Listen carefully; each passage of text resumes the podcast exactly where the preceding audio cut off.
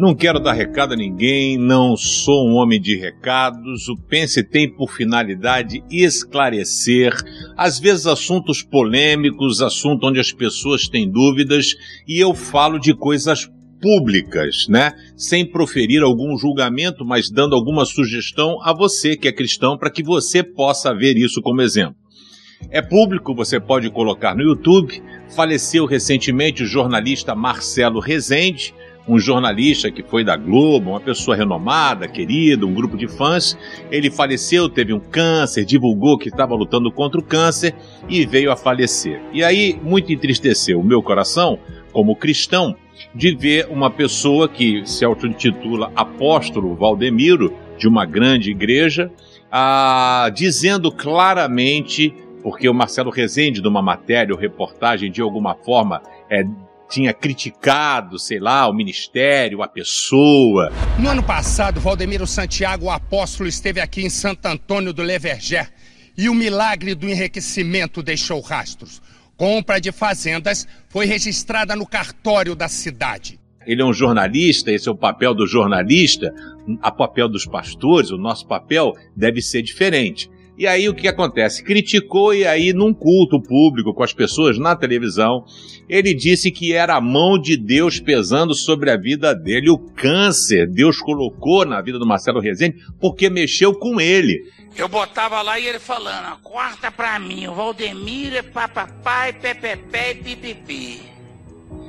E para o Valdemiro, e para o Valdemiro. O Valdemiro perdeu a paciência e falou, a mão de Deus te pesa hoje. Você sabe o que está acontecendo com ele? Quem sabe? Sabe? E aí pega a Bíblia para dizer, ó, tá murchando, assim como murcha, tá vendo? Ele tá murchando. E aí o cara morreu. Que interessante, o mérito foi de quem? Foi do apóstolo Valdemiro, do rapaz ter morrido de câncer? Ou seja, será que é assim que Deus funciona? E aí eu queria dizer que, na minha visão como cristão, seria muito mais bonito, muito mais bonito, didático, ensinativo, né? A essa questão se ele, de fato, a, a, igreja dele, ele, né, evoca para si o dom de cura, o dom de milagre, realizam muitos milagres. Você já pensou que coisa linda se ele fosse no hospital visitar o Marcelo Rezende, uma pessoa que falou mal dele, e lá naquele hospital ele impusesse as mãos sobre aquele homem e aquele homem fosse curado? Que possibilidade de testemunho! Que coisa linda seria! Aí a Bíblia fala em Lucas capítulo 6, né? A gente amar quem nos faz o bem não tem mérito nenhum. Isso até os pecadores agem assim, né? Eles formam dessa. Agora, amem, porém, diz a Bíblia, os seus inimigos, façam-lhes o bem e emprestem a eles sem esperar receber nada de volta. E a recompensa que vocês receberão será lá dos altos céus. E a Bíblia diz: sejam misericordiosos, assim como o Pai de vocês é misericordioso. A gente que ocupa papel de liderança tem uma forte responsabilidade porque influencia.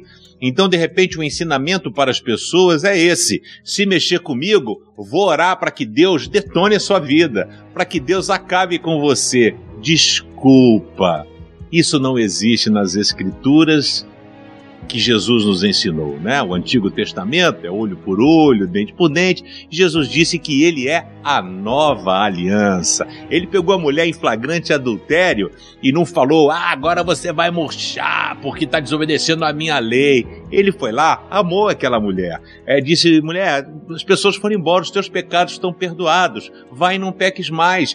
Ele foi lá em Zaqueu. Zaqueu tinha um quarto com 51 milhões de reais guardado de dinheiro e Jesus chegou para Zaqueu e falou: Zaqueu, eu vou para sua casa. E aí Zaqueu foi tocado pelo poder do Espírito Santo. O que está faltando no nosso Brasil são pessoas, são líderes, não que falem, mas que vivam aquilo que falem. Valdemiro perdeu uma grande oportunidade de ensinar várias pessoas, inclusive a mim, a postura que se deve ter para com aqueles que a, nos fazem o mal. Ele gravou um vídeo, hoje que o Marcelo já estava mal ou basicamente morto pediu desculpas de tanto que as pessoas insistiram, mas que a gente possa, como cristão, ter mais amor, mais misericórdia, porque é assim que Deus nos trata. Ninguém é juiz de ninguém, não julgueis para não ser julgado. Lamentável esse fato que tenha ocorrido, que a gente possa de fato amar a todas as pessoas, assim como Cristo nos amou também.